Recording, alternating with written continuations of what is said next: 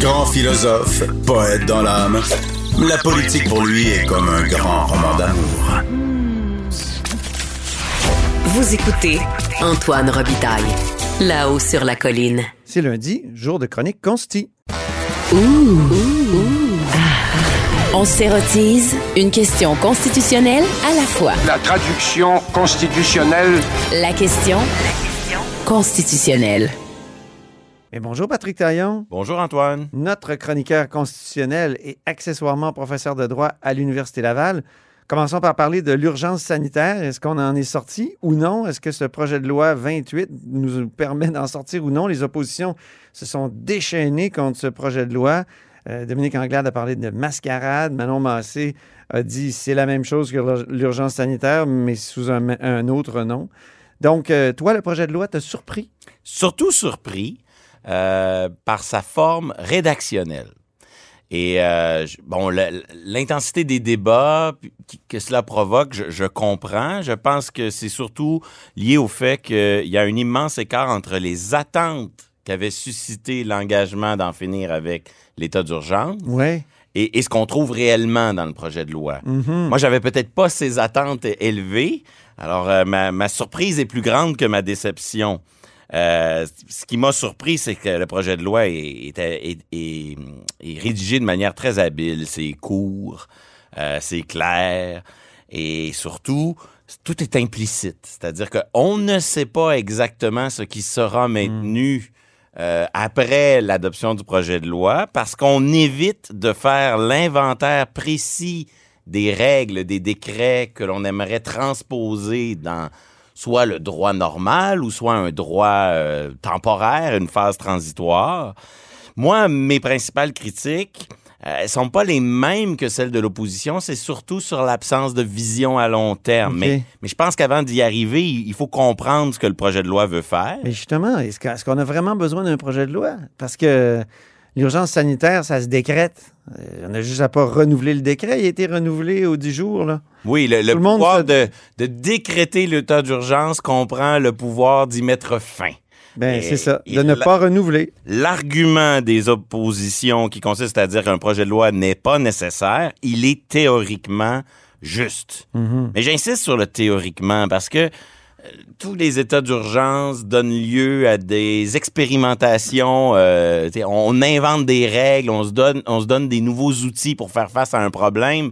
Et, et souvent, la tentation est très forte ou le besoin réel est bien présent de transposer dans le droit normal ou le droit commun une partie de ces outils-là. Un exemple, là, on, a inventé un peu la télémédecine pendant cette crise-là.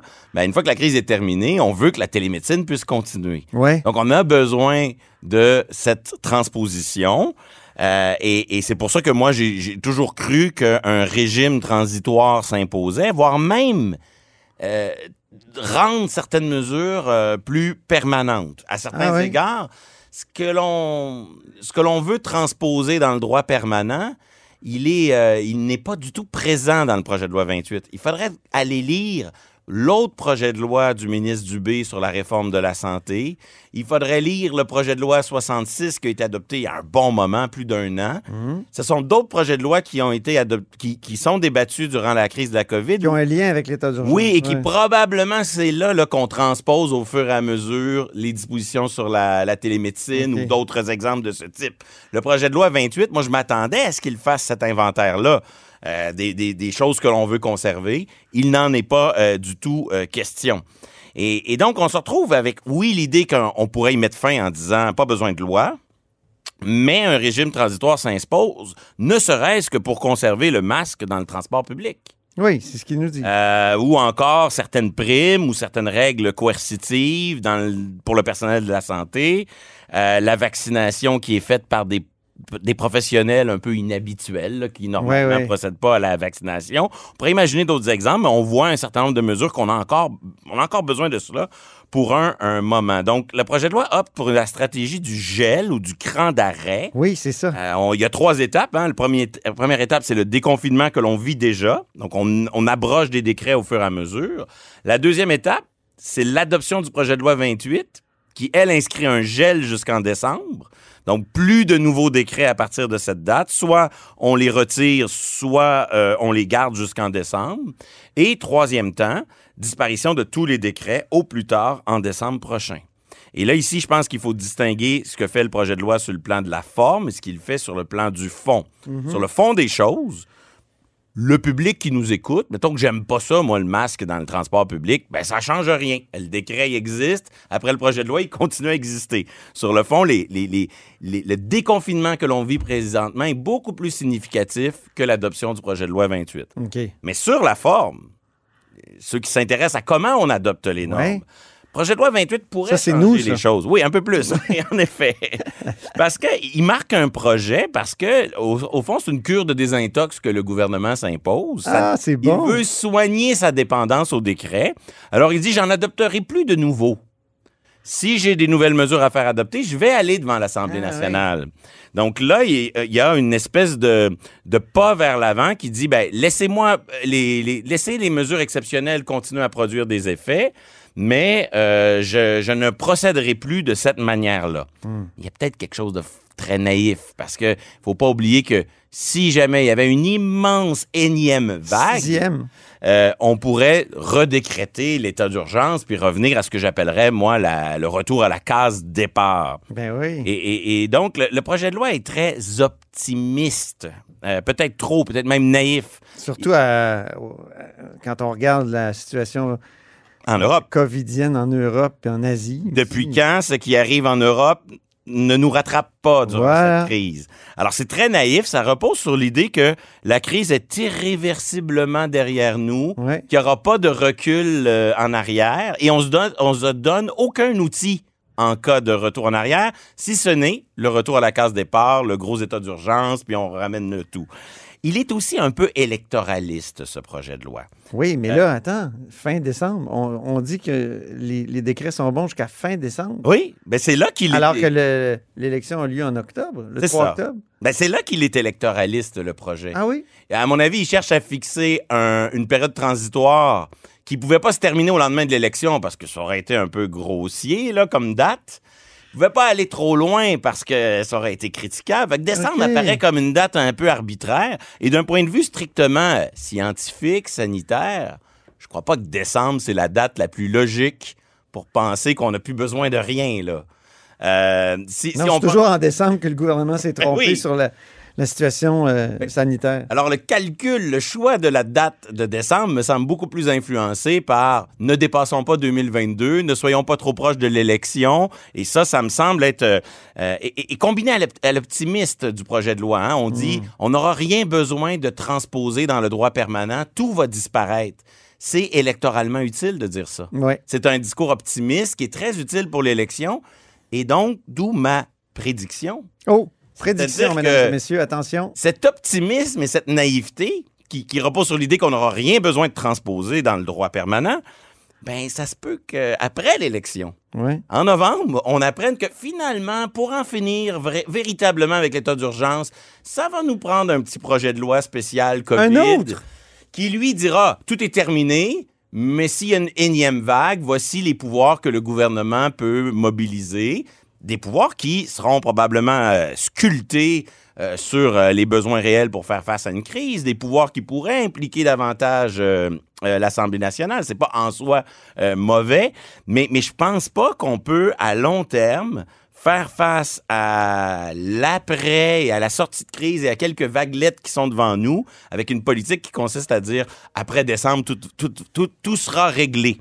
Ça. Et donc, je suis un peu surpris de voir les oppositions critiquer autant la demi-sortie de l'état d'urgence, autrement dit la période transitoire d'ici décembre, c'est ça qui est l'objet de leur critique, et en dire aussi peu sur l'absence de vision à long terme. Qu'est-ce qui arrive après décembre? Ça, ça me semble être la principale euh, Parce faiblesse. que eux aussi ont, ont l'horizon électoral seulement dans Probablement. leur. Probablement, mais peut-être que la vague européenne et asiatique va nous rattraper avant l'élection. Oui. Et, et là, le gouvernement dit, ben non, moi, avec mon cran d'arrêt, je vais me débrouiller qu'avec les décrets qui restent en vigueur. Je, n'aurai plus le pouvoir d'en adopter d'autres, à moins de revenir à la case départ, ce qui serait quand même un, un échec, je pense, sur le plan euh, Vraiment. procédural. Oui.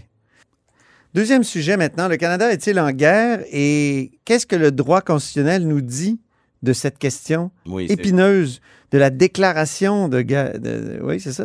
même sur la guerre et la paix, le droit constitutionnel a quelque chose à dire, faut croire. Ben, c'est Euh, sûr. D'abord, euh, Mais tu vas nous dire encore que c'est très mou, flou ici au Canada, oui, plus qu'ailleurs. alors qu'ailleurs, ça, ça a l'air très clair. Oui. Euh, ben, euh, par exemple, en France et aux États-Unis, pour ne prendre que deux exemples qui sont fréquemment mentionnés, les parlementaires, les élus du peuple ont un mot à dire lorsqu'il est question d'entrer en guerre. Et aux États-Unis, c'est en partie ça qui a retardé l'entrée en guerre lors de la Première et la Deuxième Guerre mondiale. Il fallait un appui au Congrès.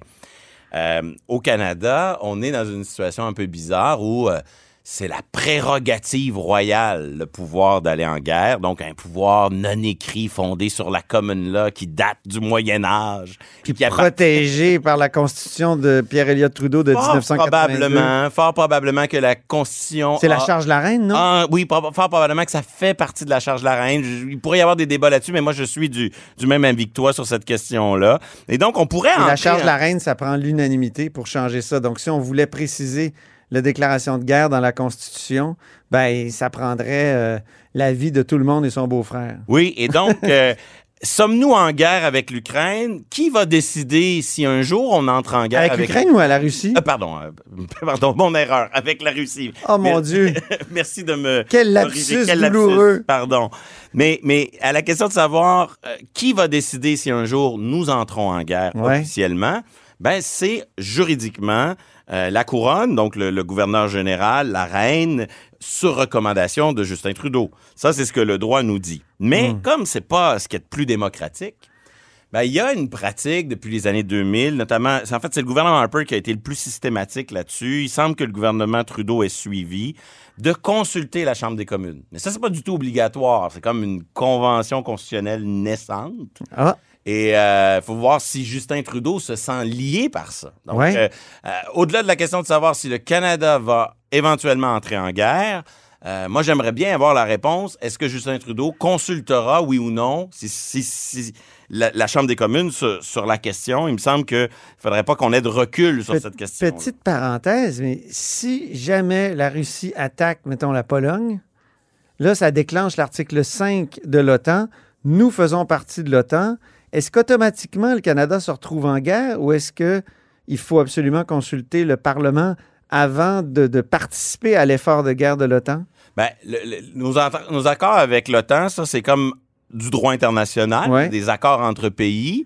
Donc là, on a des obligations sur ce registre. Et comment on les transpose en droit interne? Ben, ça serait au gouvernement Trudeau officiellement d'entrer en guerre et d'assumer ses obligations. Mais la question se pose, est-ce qu'il consulterait alors le, le- la Chambre des communes? Est-ce qu'il consulterait les provinces? Est-ce que, bon, toutes ces questions-là se posent. Donc, le droit nous dit peu de choses là-dessus, mais les usages nous pointent vers autre chose. Et en terminant, l'histoire des déclarations de guerre, ce n'est Oui. pas banal dans l'histoire du Dominion. Oui, Euh, par que j'aime ce mot. Euh, c'est une des démonstrations les plus emblématiques du fait que 1867 n'a pas créé un Canada, un pays indépendant.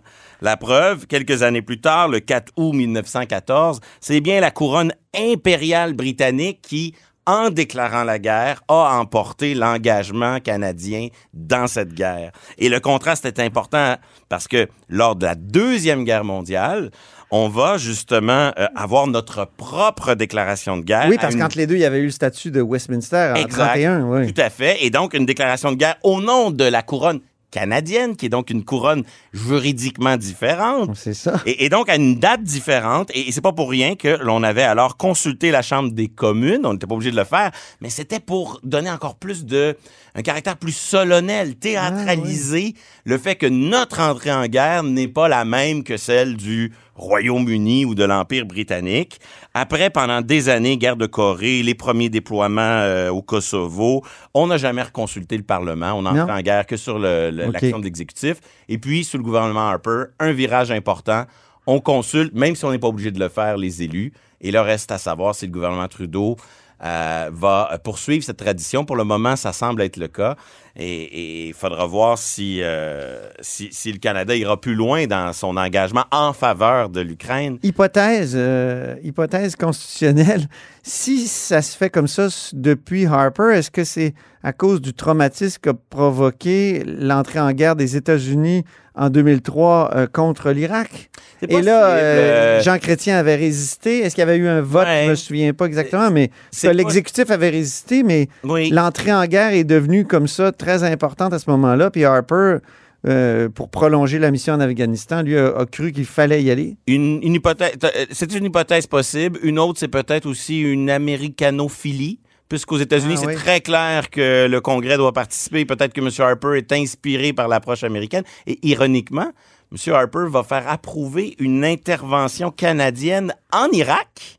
Ah, Contrairement au gouvernement chrétien qui avait... Ah mais oui. on ne participera pas à la guerre en Irak, si je peux dire, mais on va participer à une opération militaire en Irak contre les, le, En l'État 2014. islamique. Oui, contre l'État islamique. le 7 octobre Bon. 2014, OK. Encore une fois, il faut faire attention. euh, le vocabulaire ici, ça fait aussi partie du débat. Est-ce qu'on connaît encore la guerre? Ou on ne connaît que des opérations spéciales, des interventions? Ah euh, oui, des, des euphémismes oui. orwelliens. Tous les euphémismes sont au rendez-vous. Ça sera peut-être l'objet d'une autre euh, chronique. Ces euphémismes que nous utilisons pour éviter de parler de la guerre et de la paix.